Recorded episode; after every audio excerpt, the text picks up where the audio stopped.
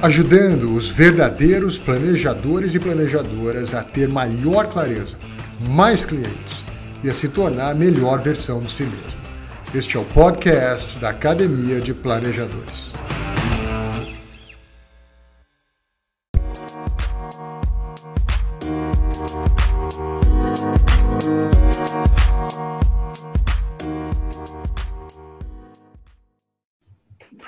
Olá, sejam todos muito bem-vindos ao 35 episódio aqui da A Arte do Planejamento, como sempre na companhia aqui do ilustre, memorável, honorável Frederico Gonçalves. Fala, queridão, como é que você está? Tudo bom e vocês? Tudo tranquilo? Beleza, beleza, beleza. Temos aqui também a presença lá do sul do país, do Gabriel Pereira. Gabriel, como é que você está? Tudo bem? Bem-vindo. Tudo bem, André? Tudo bem, Fred? Hugo, prazer estar aqui novamente. Um abraço a todos. Boa. E se não bastasse o sul do país, a gente também tem Minas Gerais representando a gente aqui.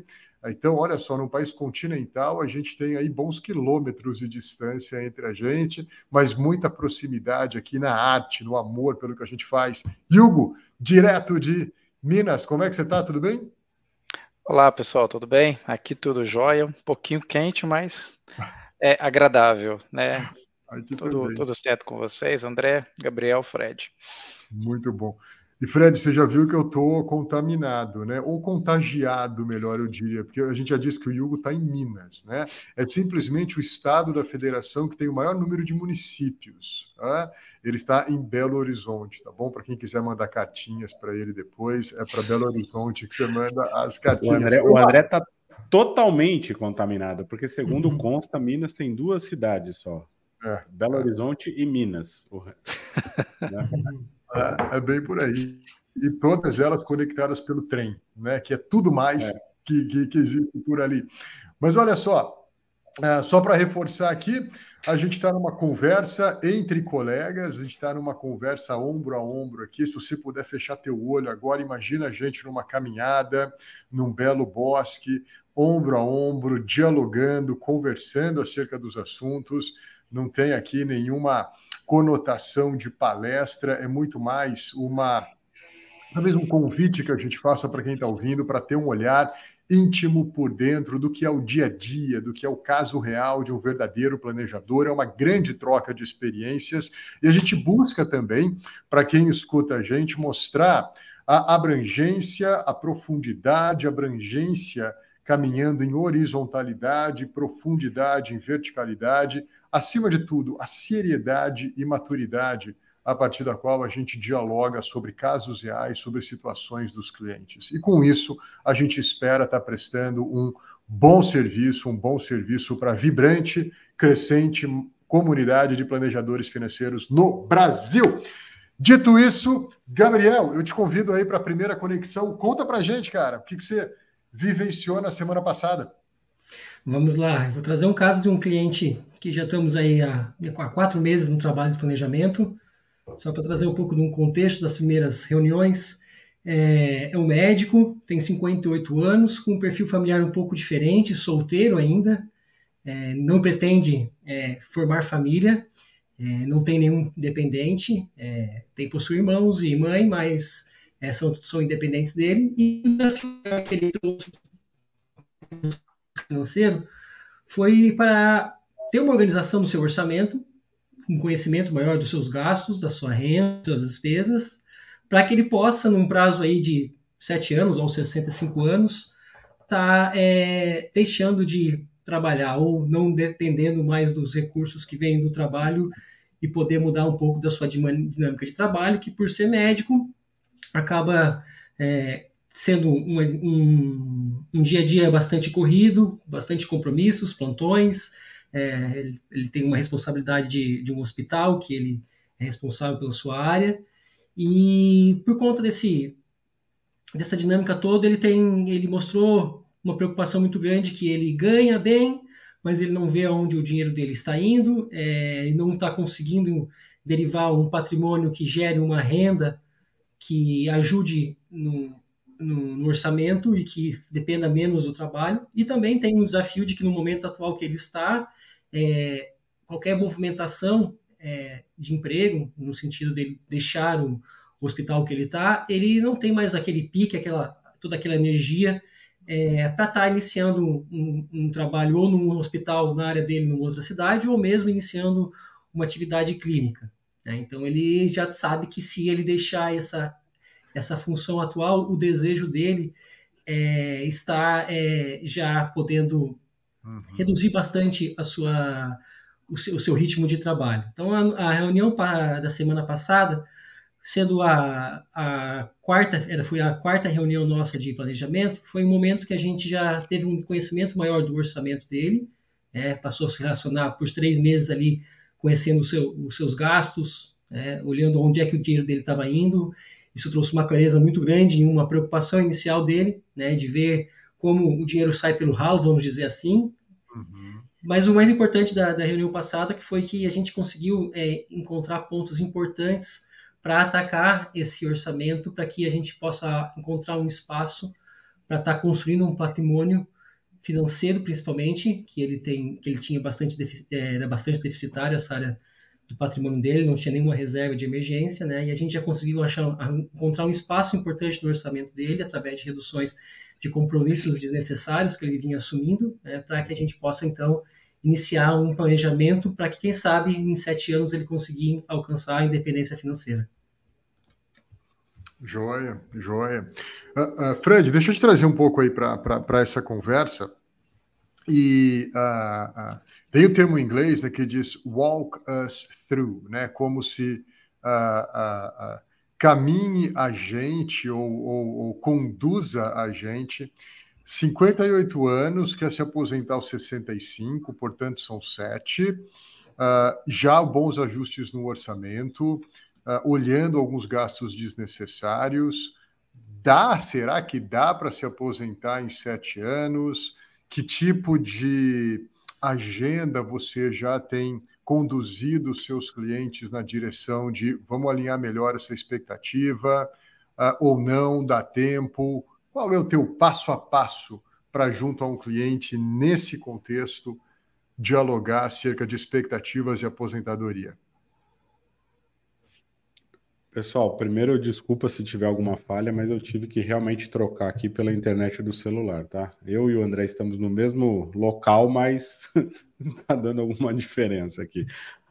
Uh, André, respondendo a tua pergunta, o primeiro ponto, uh, Primeiro, eu, eu pergunto para o cliente os, as motivações pelas quais ele enxerga essa necessidade dessa aposentadoria em seis anos, né?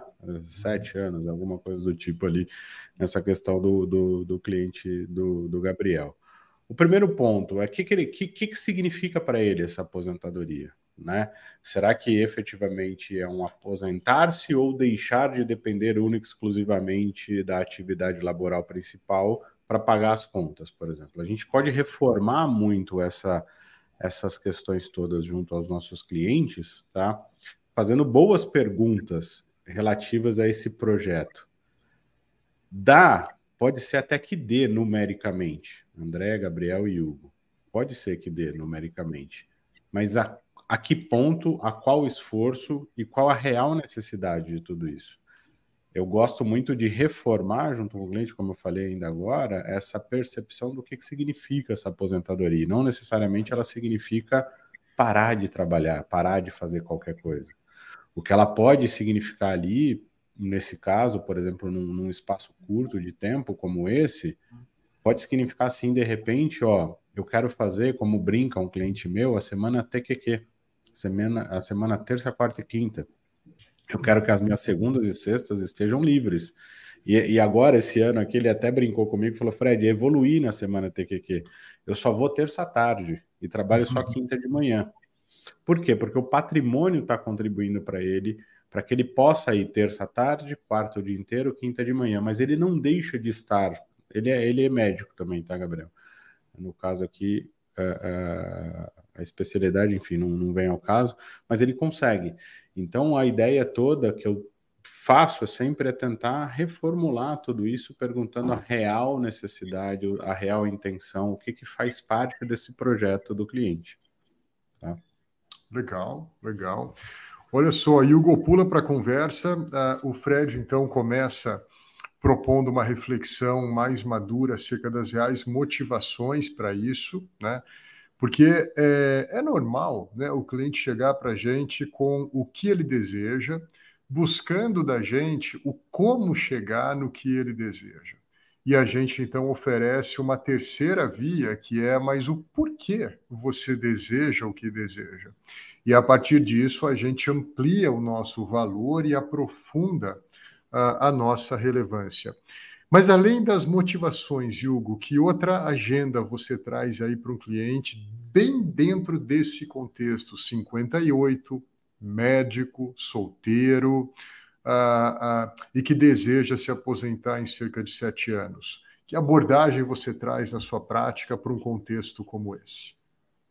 É, a, assim, o desafio é, numérico, né, talvez seja até possível, né, mas eu acho, eu acho importante a gente entender é, é, e trazer para o cliente aquilo que é a clareza, né, porque é, a, a, um cliente que é, não, não pretende né, é, é, constituir família, e, e, assim, será que tem alguma coisa na carreira dele que já o desgastou ao ponto, por exemplo, de ter é, dificultado ele a, a, constituir família, né? Qual, qual, qual a necessidade, qual que é o, o, o objetivo?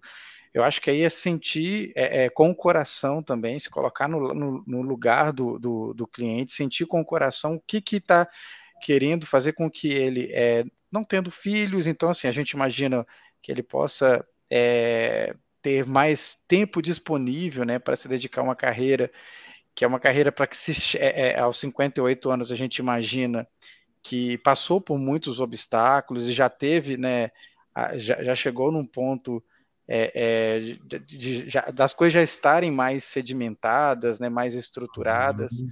É, e qual assim, o, o que, que quer fazer com que ele, aos 65 anos, ele já queira é, é, parar as suas atividades? Será que tem alguma coisa que esteja desgastando, a, alguma coisa que ao longo do caminho, né, ele possa ter é, feito com que ele tenha que ter tomado a decisão de abrir mão de alguma coisa, ou a questão da família, ou alguma outra coisa na sua vida? Eu acho que a, uhum. sentir com o coração uhum. é, é bem uhum. importante nesse caso.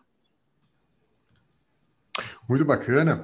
O, o, Fred faz esse convite, né, Gabriel, para a gente então abordar as motivações. O Hugo traz algo que me remete ao que o Mitch Anthony ensina, que é também entender um pouco da biografia do cliente. Hey, uh, ao invés da gente falar do 58 para o 65 e do pós-65, Deixa eu conhecer também um pouco mais o que te trouxe até os 58, até como um instrumento, uma prática talvez para a gente poder aprofundar justamente nas motivações, né? E desse conhecimento mais completo, a gente, lógico que nunca desprovido de um olhar para o orçamento, de um olhar na direção de ver o que, que a gente tem que reduzir, mas criar um relacionamento com o cliente, né? Ajudando ele também a se reconhecer um pouco melhor nesse momento da vida. Mas, Gabi, volto com você, cara. Você citou aí algumas coisas práticas, funcionais e relevantes que você já tem feito, o dimensionamento de algumas contratações, rever algumas coisas. Uh, uh, numericamente, Gabriel, há uma possibilidade dele se aposentar? Vocês já abordaram a frieza dos números? Com o calor da reflexão na direção de será que é possível? Será que eu já tenho o suficiente? Como é que está a parte numérica desse caso aí? Como é que você tem abordado isso? Então, André, é legal que com, relação a esse assunto, em uma etapa ali do nosso trabalho, a gente faz um bom levantamento do patrimônio do cliente, é o que ele já tem, seja patrimônio financeiro ou seja patrimônio não financeiro, é, imóveis, carros, propriedades nesse sentido. E nesse levantamento já foi é, interessante e já trouxe uma clareza tanto para o trabalho, inclusive para o cliente, de que ele já sim é, construiu um patrimônio que talvez já seja o suficiente para aquilo que ele almeja, mas apenas não está alocado da maneira adequada, que seria uma maneira que pudesse estar gerando algum tipo de de renda. Ele já, ele já, ele mesmo já nessa reflexão comentou, pô, eu moro aqui num, num apartamento de mais de um milhão de reais, com três, três dormitórios, não tenho necessidade de tudo isso, sou sozinho, né, eu posso muito bem viver num apartamento menor. Então ele já, consegui, já, já, já conseguiu refletir tanto com relação aos bens que ele já tem, a forma como estão alocados, como também né, na pressão inicial que ele sentia de que ele precisaria estar derivando uma renda para aposentadoria igual a que ele tem hoje. O que, hum. na verdade, não é, não, não é um fato, pois a é gente verdade. pôde enxergar que ali dentro do, do, do, orçamento atual dele existiam muitas coisas que ele não, vai, não precisaria ter hoje e vai precisar menos ainda ter aos 65 anos de idade ou na sua liberdade financeira.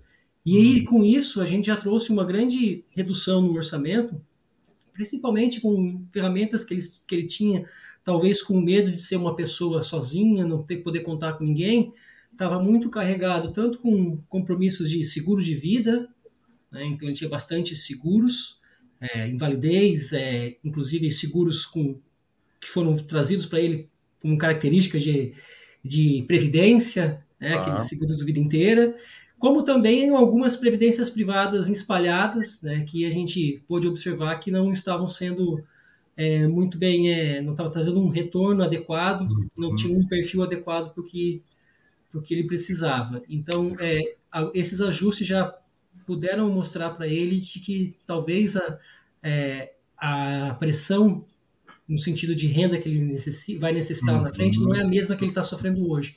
Que é possível a gente atacar isso sim e talvez alcançar tanto no prazo que ele almeja, ou inclusive antes, se necessário, porque ele tem um receio muito grande com relação à fonte de renda atual dele, né? mas que vai depender muito mais de uma mudança, talvez, de perfil de patrimônio e também numa mudança na estrutura orçamentária que ele tem hoje. Legal, legal. Interessante esse panorama né, que a gente conseguiu aqui rapidamente conversar em cerca de 12, 15 minutos, né?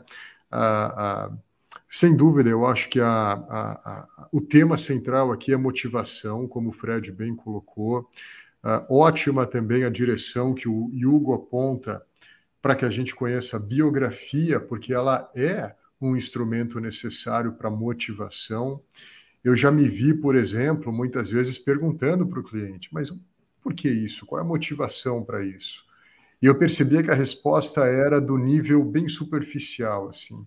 E quando a gente foi abordar a biografia, ele mesmo começou a perceber: é, existem esqueletos no meu armário, existem sombras na minha condução que estão impactando, inclusive, o que eu respondo como motivação, e está aqui alguma coisa para eu abordar melhor. Né? Mas, ao mesmo tempo, eu acho que isso é belíssimo no que a gente faz, por isso que a arte ela é tão intensa, que é a conjugação também do que o Gabriel está trazendo, de uma parte técnica. Vamos olhar desde orçamento, de estilo de vida, de não ter que ter na aposentadoria a mesma renda que a gente tem hoje, porque a estrutura de gasto vai ser diferente, pode ser maior, pode ser menor, mas é fato que vai ser diferente.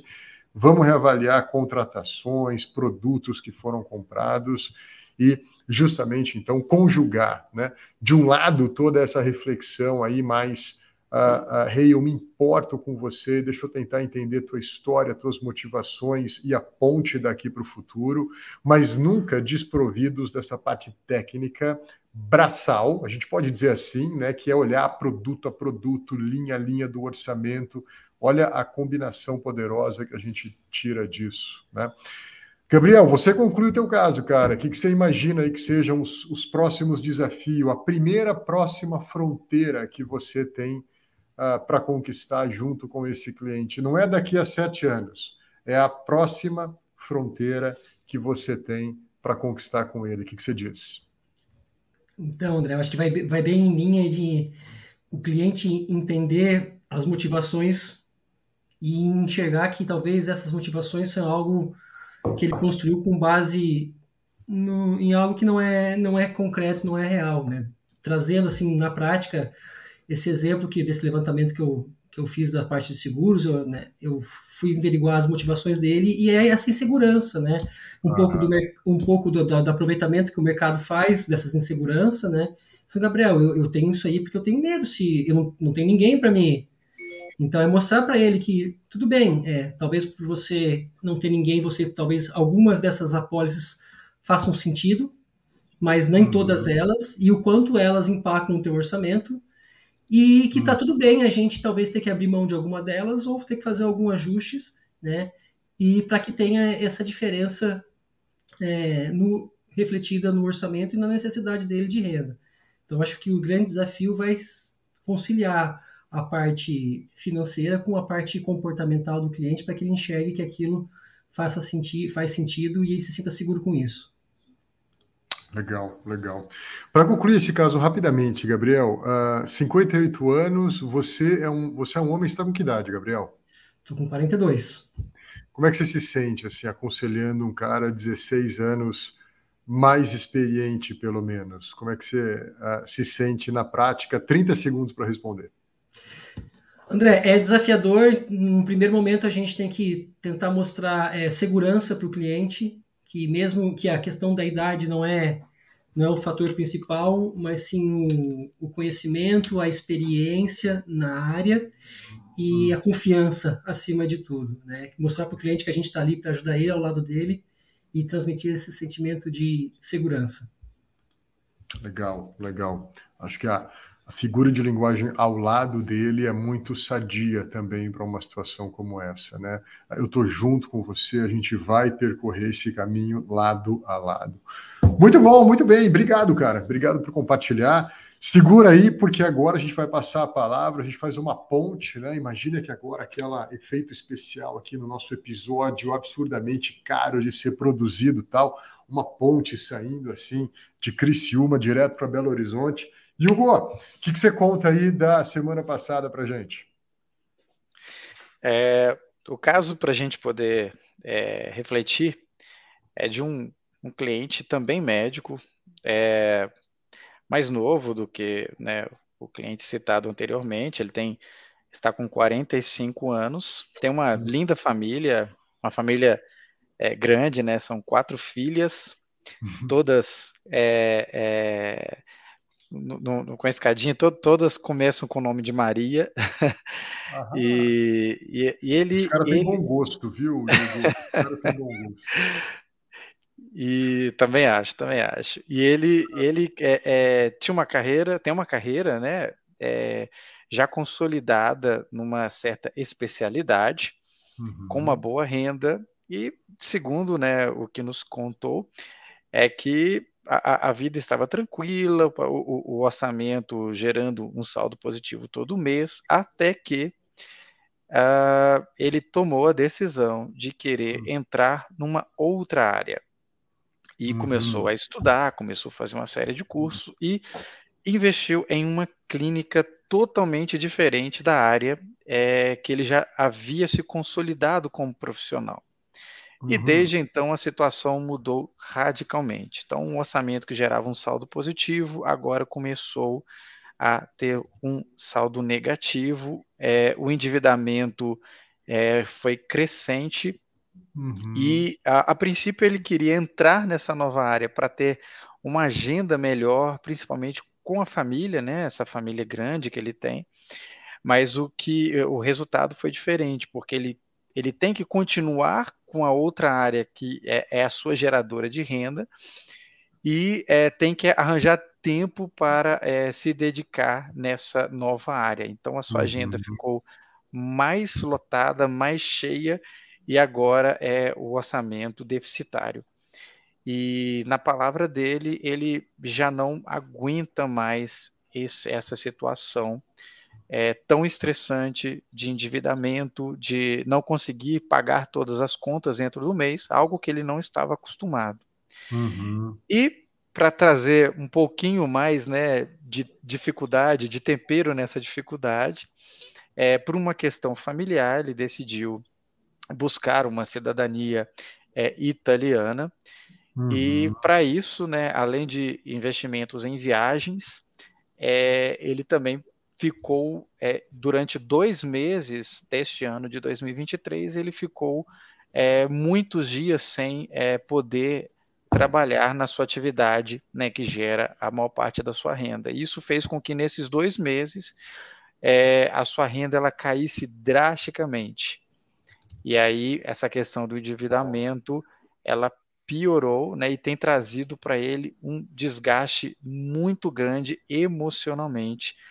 E, e aí ele nos procurou para ajudá-lo a sair dessa situação. Né? Ele precisa sair da situação e ele disse: Hugo, eu não aguento mais viver dessa forma. Eu preciso de uma ajuda.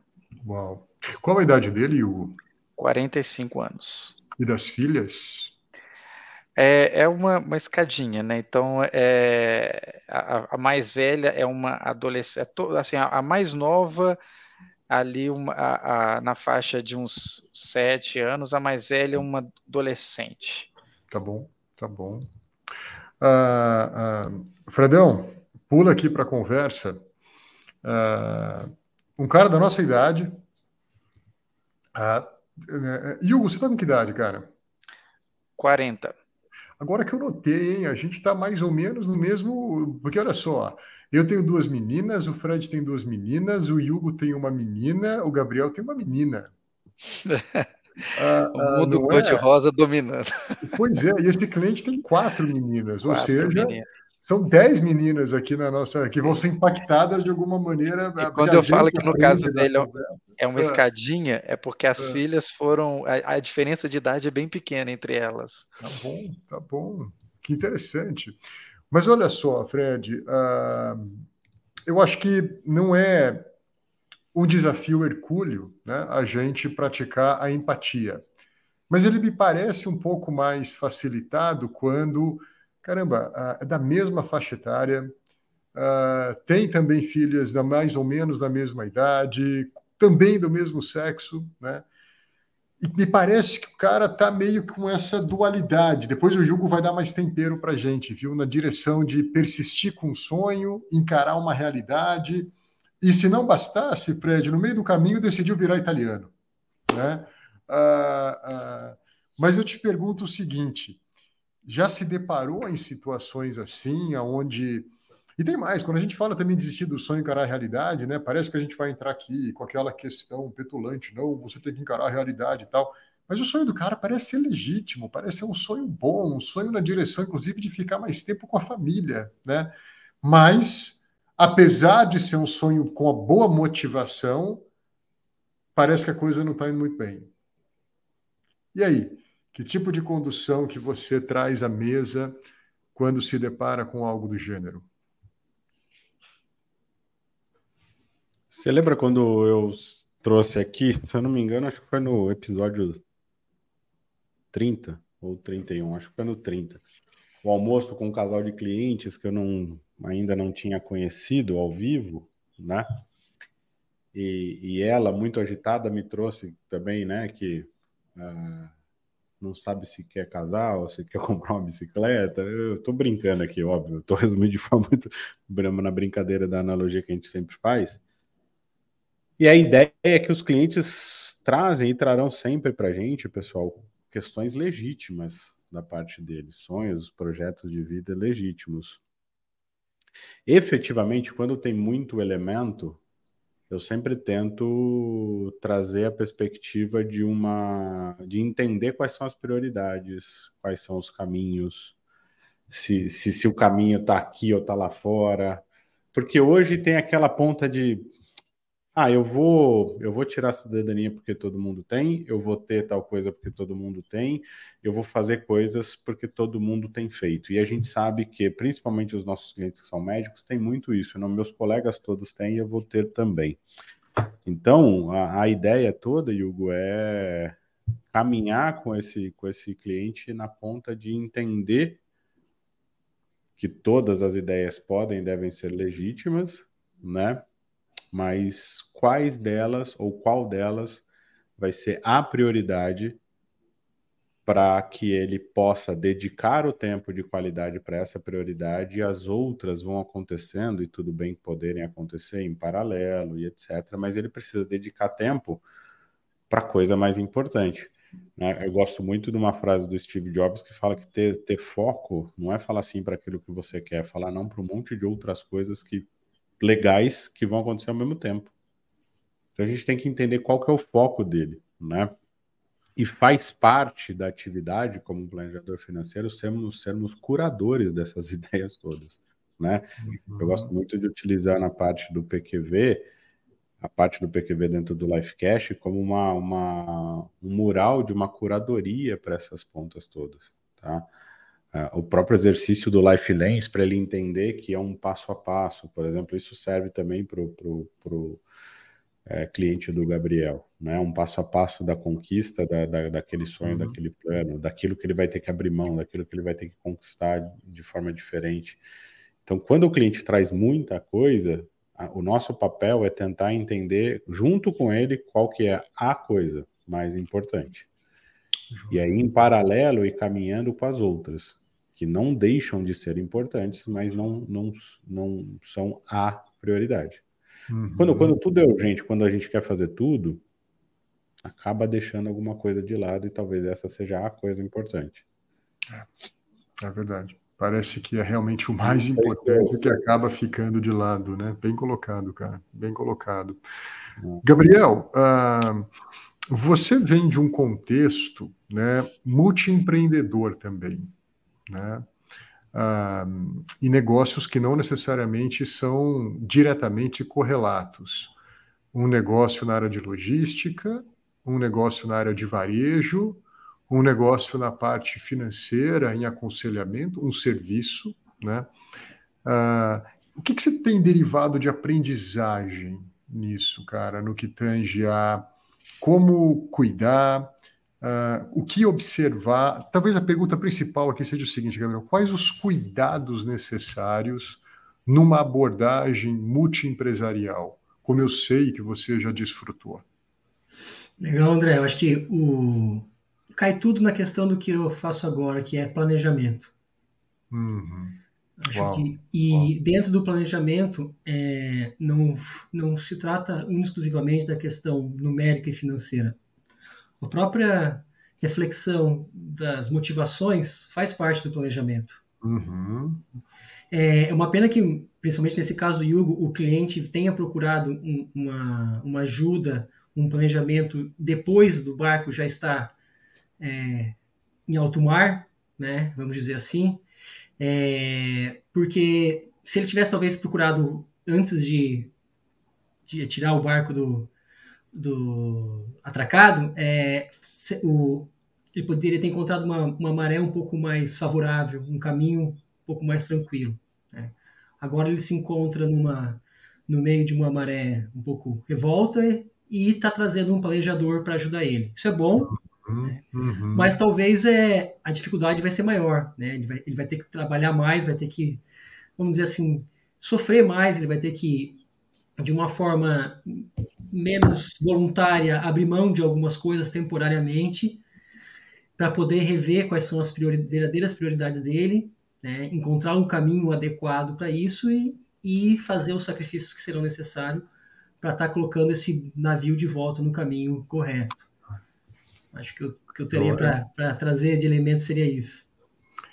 Tá certo, eu acho que uh, elementos principalmente que apontam para maturidade, ainda mais quando você usa um termo que eu acho que é fundamental, sacrifícios para trazer de volta o rumo, né?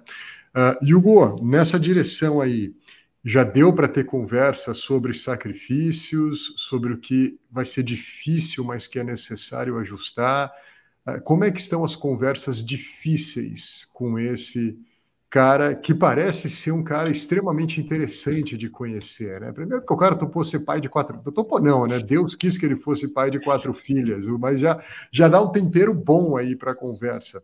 Ah, ah, mas e aí, quais são as conversas difíceis que você ou já teve ou que você já prevê que serão necessárias para você poder servir bem essa família, Hugo?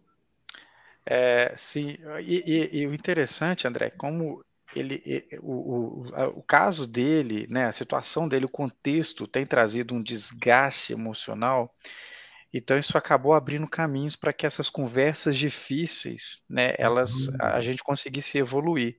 Então, uhum. Então, por exemplo, ele tinha três carros é, caros e que demandavam é, é, um orçamento mensal considerável. Então, assim, um dos carros ele é, é, na última conversa ele já tinha colocado para vender e foi uma decisão muito difícil porque era o carro que ele falava, cara, mas esse carro e a gente fez uma conta lá e, e a gente viu que aquele carro era o, o, o carro que ele realmente deveria abrir mão pelo custo mensal que ele tinha. E doeu, doeu nele, mas ele entendeu.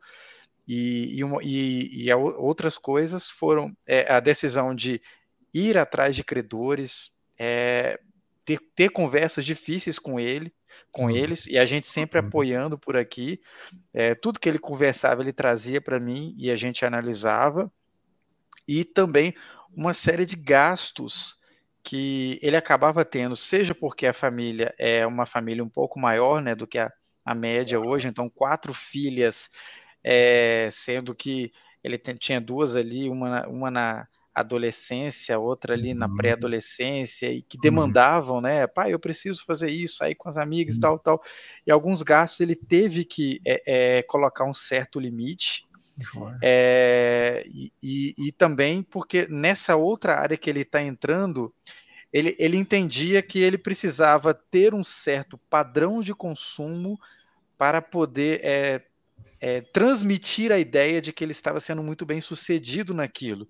Então ele, ele investia muito em, em, em vestuário, e, e, quando eu falo uhum. investir, assim, com compras muito uhum. fora da média, e aí a gente começou a conversar do que realmente seria necessário, quais tipos de é, investimento ele precisaria fazer na sua imagem, no seu negócio, mas que fosse dentro daquilo que era a possibilidade dele. E, e a conversa evoluiu bem, sabe? Ele começou já a, a ter uma, uma redução considerável do, do, do dos seus gastos, essa decisão de vender o carro. Então, assim, as conversas difíceis elas acabaram evoluindo porque é, a questão emocional uhum. desse desgaste é, acabou ajudando que as conversas difíceis elas fossem mais aplanadas. Joia, joia. É, é, é muito interessante, né? Você bem citou, né, algum médico que já tinha ali um, um, notório sucesso na especialidade, decide por um empreendimento e ele apresenta isso para a gente com uma motivação uh, uh, que, poxa, rende posts e mais posts, né? Ficar mais tempo com a minha família. Uh, mas é interessante que eu acho que também é importante dialogar, e eu tenho inúmeros casos que vão na mesma direção, que as pessoas também querem ganhar mais dinheiro, né? Elas estão muitas vezes. Eh, a gente vive uma geração de insatisfeitos, parece, né? Insatisfeitos com o que tem. E, e não obstante, uh, uh, geralmente é gente que, e aqui eu estou arriscando potencialmente um juízo de valor, mas na verdade eu estou mais dando um testemunho próprio, né? Então, talvez em vez de falar que tem gente que, eu tenho que dizer eu, né? Por exemplo, quando vejo uma notícia sobre uh, ricos ou alguma coisa sobre riqueza, a sensação que eu sempre tenho é, tá vendo? Tá falando daqueles, né? Tá falando dos outros, né? É engraçado que eu nunca penso, eu tô nesse barco, né? Eu não preciso hoje em dia ter Porsche, fazer três, quatro viagens internacionais para ser rico. Eu já sou rico com o simples fato de eu estar tá podendo gravar um podcast. Eu já sou rico com o simples fato de eu ouvir algum tipo de podcast. Isso, isso é um fato inegável. Mas a gente sempre pensa que o rico é o outro. E isso causa murmúrio para a nossa alma, isso vai causando descontentamento frente ao que a gente tem. A gente sempre quer ter um pouco mais. E aí a gente então faz uso de uma agenda, uma narrativa, muitas vezes, eu quero estar mais perto com os meus filhos, mas isso, na verdade, é a manifestação da falta de contentamento. Né? Ah, ah, então, e, e, é interessante porque o movimento natural do nosso coração é para reclamar e para murmurar. A gente sempre está querendo um pouco mais, a gente sempre acha que a gente precisa de um pouco mais e que as coisas não estão tão bem. A gente tem uma tendência natural. Aí eu, eu, eu, eu me lembro de Paulo, quando ele então escreve, né? E a gente aqui está fazendo uma coisa meio que como Paulo fazia, viu? Quando ele escrevia para Timóteo ou para a igreja de Éfeso, por exemplo.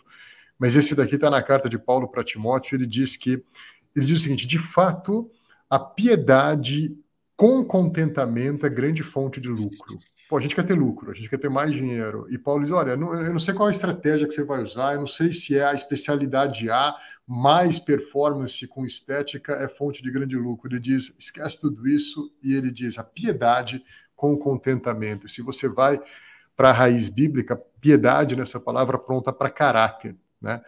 Então, caráter com contentamento é fonte de lucro. E talvez ele tenha tido uma boa agenda na direção do caráter, né? Ser mais pai e não estar mais pai. Mas falta a gente exercer o contentamento com o que a gente tem. Para daí, provido do que vocês bem colocaram, motivação, planejamento, como o Gabriel bem colocou, renúncias, saber os limites, não colocar. Como é que é o ditado, Fred? Ah, o carro diante dos, dos né, o carro diante dos os bois diante do carro, acho que alguma coisa assim. Carro, é? carro diante dos bois. Carro diante dos bois, né? Que é o que muita gente faz, né?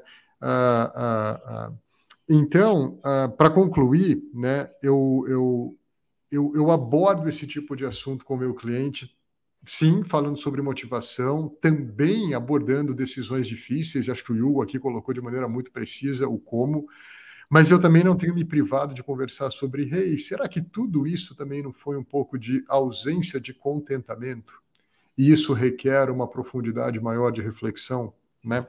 E aí muitas vezes eu compartilho com os meus clientes o, um outro também versículo que está nessa mesma carta de Paulo para Timóteo, onde ele diz que, e aqui eu estou lendo, tá? As minhas anotações. Os que querem ficar ricos caem em tentação em armadilhas e em muitos desejos descontrolados e nocivos, que levam os homens a mergulharem na ruína e na destruição. Olha só, olha só. Né? Como Gabriel bem colocou, que bom que ele tem um planejamento, que bom que ele tem um planejador, né? Ah, para que então ele não mergulhe ainda mais na ruína e na destruição. Como fonte de tudo isso, a ausência de contentamento. E, turma, isso preenche o nosso dia a dia. Vamos olhar cada um de nós aqui, cada um que está escutando, o quanto que a gente, se a gente não para para intencionalmente, o nosso default hoje em dia é reclamar e murmurar. É o nosso padrão. A gente não precisa de esforço para reclamar e para murmurar. A gente precisa de esforço para exercer contentamento. Né? Ah, isso não está nos livros de autoajuda da pós-modernidade YouTube. Tá? Isso foi Paulo. Lógico que se ele tivesse a, a, Instagram naquela época, ele tiraria uma foto do seu camelo BMW e ele então diria ali embaixo da foto dele, né? Os que querem ficar ricos caem em tentação, em armadilhas, em muitos desejos descontrolados e nocivos que levam os homens a mergulharem na ruína e na destruição. Que você seja fonte de bênção aí para esse para esse casal, viu, Hugo? Para que, além de reverter através de decisões difíceis, como o Gabriel colocou, com um bom planejador, você também os aponte na direção do contentamento, do contentamento, né? Muito bom. Fredão, uh, uh, depois da minha pregação aqui, eu gostaria que você, então, compartilhasse com a gente, queridão, uh, que caso que você teve legal aí na, na, na semana passada. Uma conversa com, com um casal muito bacana. E para ajudar o contexto todo aqui, três filhas. Tá? Ah, Ou não acredito. Só, só Olha essa na, na, na perspectiva. três filhas, uma, uma inclusive que já não mais depende deles, tá? Casal jovem, 40, na, na faixa aí nossa aqui, 44, 45 se, eu, se, eu me, se não me falha efetivamente a memória da idade exata deles, tá? Se, uhum. Ou seja, tiveram, tiveram filhos é, novos, mas nem tanto assim também, porque né, antigamente era muito mais, né? Com 20, 20 e poucos anos, da, né? Ah, mas enfim, é, ele, ele é executivo, diretor de multinacional, imagina, vocês podem imaginar a agenda, muitas, muitas, muitas viagens, muitas, é, muitas coisas para fazer, uma agenda muito apertada, uma agenda muito difícil, vira e mexe com, com, com solicitações aí da gente ajustar um pouco o horário das reuniões, fazer em outro dia e assim vai, mas tudo bem. E ela ah, acabou ficando como aquela que está gerenciando toda a parte da família. Então, ela não é só né, a, a dona de casa em si, mas ela está ajustando tudo. Mas existe uma, uma falta de sentar para conversar sobre decisões, as decisões são tomadas eh, de forma atribulada e etc. Então, eles ainda têm um patrimônio positivo, mas têm muitas dívidas, tá? E, inclusive, se endividando, colocando esse patrimônio em garantia, com o risco efetivo, né? E aí, as últimas duas reuniões e essa passada, mais de forma mais ainda enfática, eu tomei a liberdade ali de falar com eles o seguinte, gente, vamos tomar uma ação aqui enquanto esse terreno ainda é de vocês, né? Porque daqui a pouco não mais será. Por quê? Porque diversos financiamentos, seja com patrimônio atual, num terreno que eles não moram, fica e tem um projeto da nossa casa, né? Então aquela realização do plano, tá? tá. Mas uma, um nível de dívida aqui que beira e passa dos 50% da renda. Tá? E queridão, a origem das dívidas, uh, essa busca pela, pela casa própria? Ou qual, qual foi a origem? Ou, ou enfim, múltiplas viagens, gastos André, pequenos? É, gasto, gasto, gastos pequenos, gastos grandes, falta de falta de, de exercício de contentamentos, você entendeu? Falta de, de conversa sobre para onde gostariam de ir, falta é, de diálogo em relação a, olha, é, não é porque a gente ganha bem, não é porque existem bônus, não é porque as coisas uhum. acontecem, que a gente pode fazer qualquer coisa. Mas aí fica ela, por exemplo, de um lado o seguinte: se ele fala que pode, vamos lá e faz. Só que aí ele vai lá e faz um consignado uhum. para pagar uhum. depois. Ah, e aí o meu irmão tem uma empresa que tem um crédito de BNDES, ele não ia usar, eu fui lá e peguei 80 mil. Uhum. Ah, e aí a hora que chega bônus, quita uma parte, ajusta as coisas, ou seja, não curtem nada. E, e, e tudo de forma clara e, e, objetiva, assim, muito gerado, não por um consumismo. Né? Tem algum cachorro roncando é, por aí, né? Quem tem um cachorro que ronca? Ah,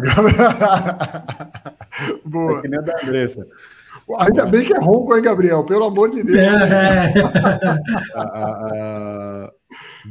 perdão aqui. Então, tudo, tudo muito pautado naquela questão de não gastar com qualidade, de gastar com, com, com preencher lacunas que nem talvez nem fossem lacunas, né? É, é, dar passos que talvez não sejam os passos mais corretos, né? É, sendo que tem coisas na mão, né? Para poder fazer diferente. Tá? Então, a, a, por que, que eu falo conversas difíceis, essas duas últimas? Né? É porque eu tive que trazer para a pauta o seguinte, ó, já já já pensamos em, em, vender esse terreno que pode não ser mais de vocês daqui a pouco se as dívidas não forem é, é, ajustadas, né? E lembra, eu sou aquele cara que fala que a, a, a solução não é quitar a dívida, é resolver o fator endividador. Boa. Mas muitas vezes nós precisamos resolver a dívida também, porque nem mais fator endividador tem, porque nem mais passo o cara consegue dar. Então ele tem que tomar uma decisão logo para tentar. Só que aí, por que, que eu falo que isso é um highlight aqui da minha semana? Porque aí é aquela construção do do planejador junto com a, com a família em nós vamos caminhar para isso, mas nós temos que antes definir quais são os caminhos que vocês querem trilhar. Então, seja, onde é essa nossa uhum. casa? Ela pode não ser essa agora, mas daqui a uhum. pouco pode se tornar. O duro é vocês perderem tudo e nem essa agora ter, né? Uhum. uhum. Coisas do tipo. Bom. O Gabi, pulando a conversa aqui, uh, eu quando perguntei para o Fred a origem do endividamento, eu tenho certeza que ele já queria responder a raiz do endividamento, que era o endividador. Mas ele foi muito elegante e respondeu realmente a origem, né? As decisões, as grandes compras. Uh, mas o que eu queria explorar com você, Gabriel, é justamente a tua perspectiva como é que você tem. Porque muitas vezes o, os clientes trazem para a gente, e, e, pelo menos eu encontro na maioria dos clientes que têm dívidas, uma legítima e uma tranquila até uh, agenda na direção de reconhecer qual é a origem das dívidas. E geralmente a origem são decisões. Né? Dificilmente a origem é o decisor. Né? Como é que você tem transitado, como é que você tem articulado né, uma, uma ponte, que eu acho que essa ponte tem o nome de maturidade também, na direção de, hey, vamos primeiro começar aqui tirando os elefantes que estão dentro da sala, né? Ah, o problema da dívida é você.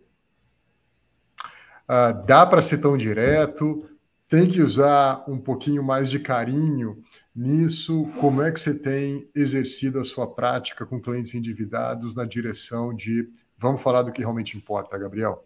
Hugo, se prepara porque eu quero ouvir tua perspectiva também nessa mesma pergunta, tá?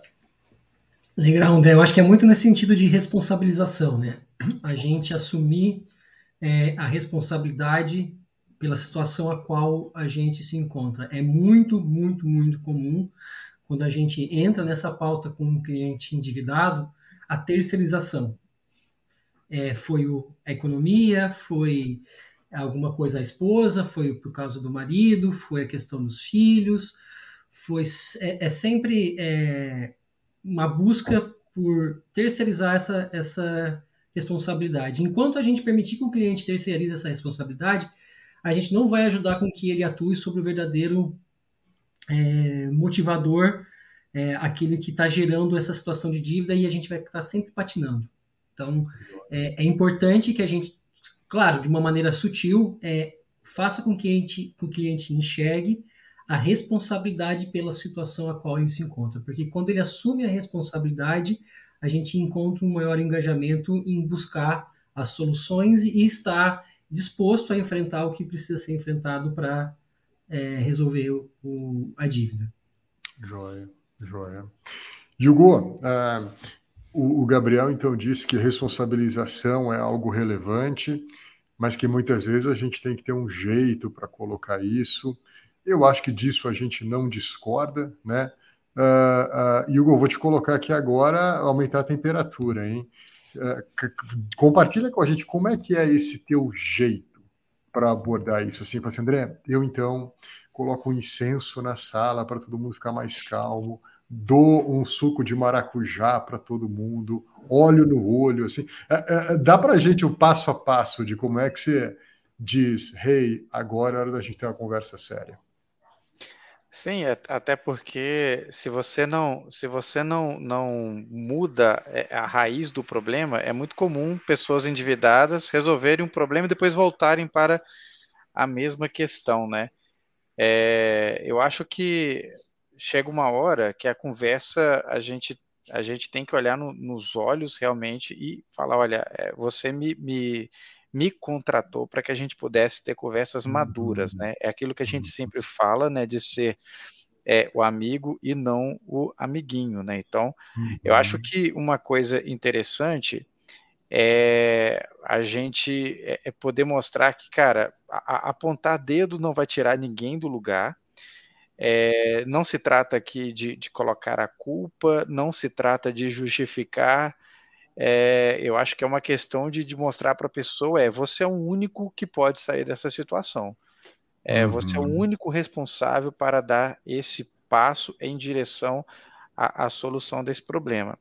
A conversa, ela, é, a conversas difíceis fazem parte da nossa, da nossa rotina de trabalho, né? E a gente tem que é, mostrar para o cliente que a gente não é simplesmente um depositário né, da, das reclamações dele, mas que a gente está é, tá aqui na, na, na, sala, a gente está aqui dentro desse ambiente para que ele possa ouvir coisas que muitas vezes é, o, até o, o, o, o, seu próprio eu não vai querer ter essa conversa com eles, né? Então, eu acho que é, é mostrar que assim, não existe outra, é, é outra pessoa que vai tirar da situação que não seja você mesmo. Você precisa reconhecer onde, onde aconteceu o problema, para que você não, depois de sanar desse problema, você não volte para ele, né? Porque endividados, a gente sabe que muitos têm esse comportamento crônico e às vezes até nada sadios, né? De, de você é, é, é, ter uma compulsão, alguma coisa que te faça tomar decisões é, é, equivocadas e que, uhum. se você não resolver a origem disso, você sempre vai voltar para o mesmo problema. Então, a pessoa, ela é a única responsável para tirar ela dessa situação. A gente está aqui como guia. Muito bom, muito bom. O Fredão, o, o Hugo não quis dar os detalhes, tá? Mas ele faz tudo isso lá regado a um bom pão de queijo, um café muito bem coado, né? Um doce de leite, porque isso também é o doce, ele, ele, ele estimula, ali a gente fica mais relaxado. Tem alguns, alguns, algumas coisas, eh, serotonina, e etc. Essa é a técnica do Hugo lá, viu, Fred? Mas olha só, responsabilização, segundo o Gabriel, todo esse cenário de a gente não está aqui para fazer o que você tem que fazer, a gente está aqui como guia, a gente vai ajudar. Mas chega na hora, cara, que tem que dizer para o cliente, ah, queridos, queridas, ah, talvez seja a hora da gente vender o terreno e, e, talvez seja a hora da gente tirar os filhos da escola, talvez seja a hora da gente ter uma conversa boa com os pais na direção de talvez eu não consiga te ajudar tanto como eu estava te ajudando até agora. Ah, e aí, como é que você tem tido conversas, preste atenção na pergunta, de mudanças estruturais. Não me vem com conversinha de parar de gastar mil por roupa por mês e passar a gastar 500. Eu quero conversa estrutural aqui. Como é que você tem tido elas? André, o primeiro ponto é mostrar para o cliente os, acho que pintar os cenários e discutir de forma profunda com eles tudo, tudo, tudo aquilo que, que, que, eles gostariam de realizar, aquilo que tem sido realizado e onde que a gente precisa mudar. Né?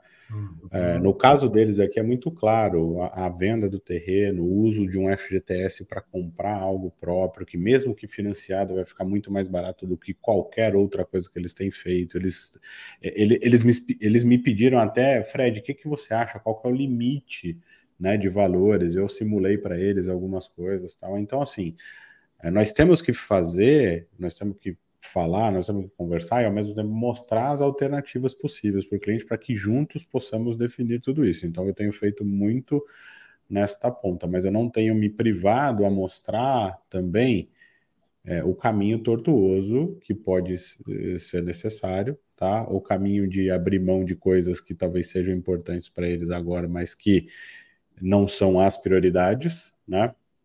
Confortos possíveis e etc., que precisam ser é, é, coisas precisam ser otimizadas e talvez mudanças estruturais mais complexas necessárias para tanto, mas tudo focando naquilo que eu sempre falo para todos os planejadores.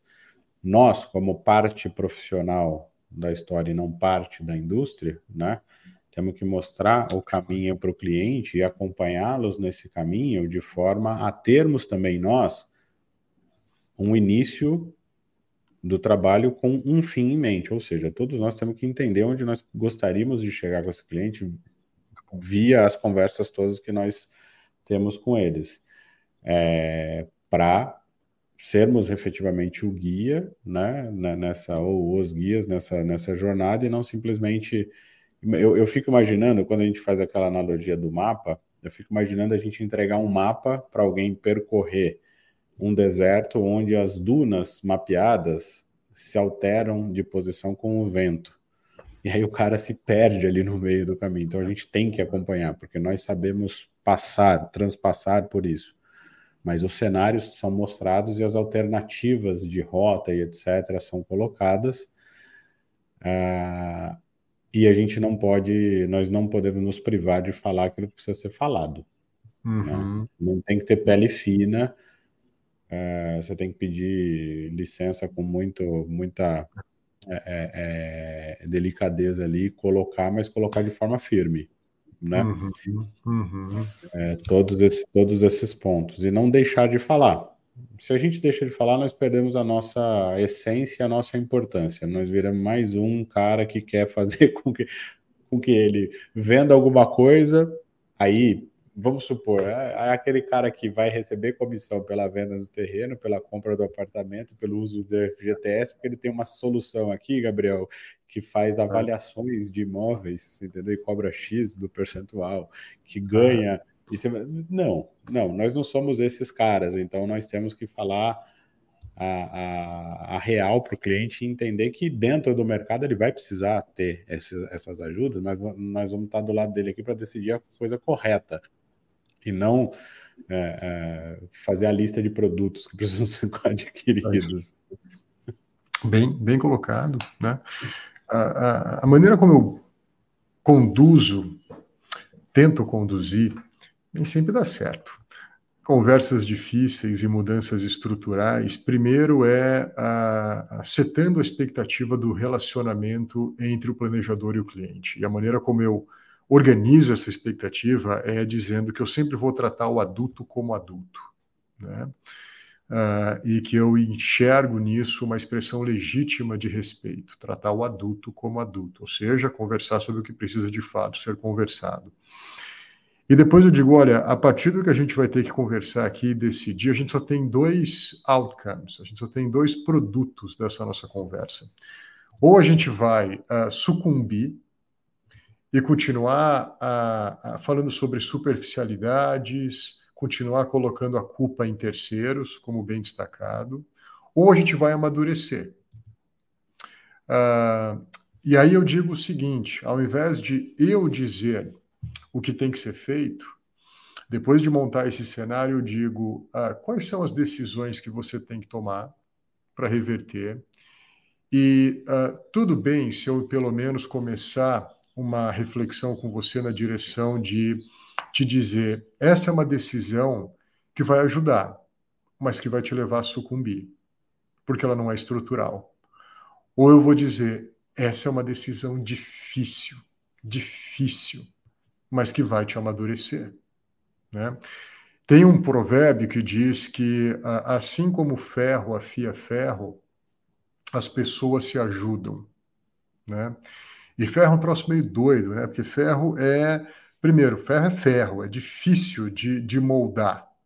Né? O ferro é teimoso, assim como a gente. Né? Eu não sei se vocês são, mas eu geralmente na fila da teimosia estou em primeiro. Né? Mas, ao mesmo tempo, o ferro precisa de um outro ferro para ser afiado, precisa de alguém também aqui, talvez não teimoso, mas persistente, na direção de eu vou te ajudar, eu vou te ajudar, eu não vou me privar de falar o que é difícil, eu não vou me privar de ter conversas maduras, eu não vou me privar de, de repente, ter que dizer: isso aqui vai ser a direção da sucumbência, você vai sucumbir, é superficialidade. Né? Então, uh, uh, eu tenho buscado essa postura junto aos clientes, de setar uma expectativa de que a gente vai ter que ter uma conversa como adultos aqui. Não apenas entre adultos, mas como adultos. Né? Muito bem, turma. Chegamos aqui no nosso horizonte de cerca de uma hora de boa conversa aqui. Gostei do papo. Foram papos interessantes. Pelo jeito aqui, a gente só está cuidando de pai. Bom, se é solteiro, é solteiro e não tem filho, mas para ser cliente nosso, tem que ter filha. Eu acho que esse é o segredo aqui para dar certo com a gente, hein? Ó, você tem que ter, se tiver filho, a coisa fica mais difícil, mas se tiver filha, o que vocês acham? A gente ajuda melhor, verdade ou não? Não é mesmo? A gente, a gente se espelha, né? Só temos Exatamente. A lei da atração. Pois é, pode ser por aí também, por aí também. Turma, obrigado, valeu pela participação. Beijão, boa semana para todo mundo. A gente volta daqui a 15 dias, talvez três semanas, de acordo com o que a nossa agenda permitir. Obrigado, Gabriel. Obrigado, Hugo. Fred, muito obrigado. Valeu, turma. Tchau, gente. Valeu. Abração. Até mais. Tchau, tchau. Abraço. Música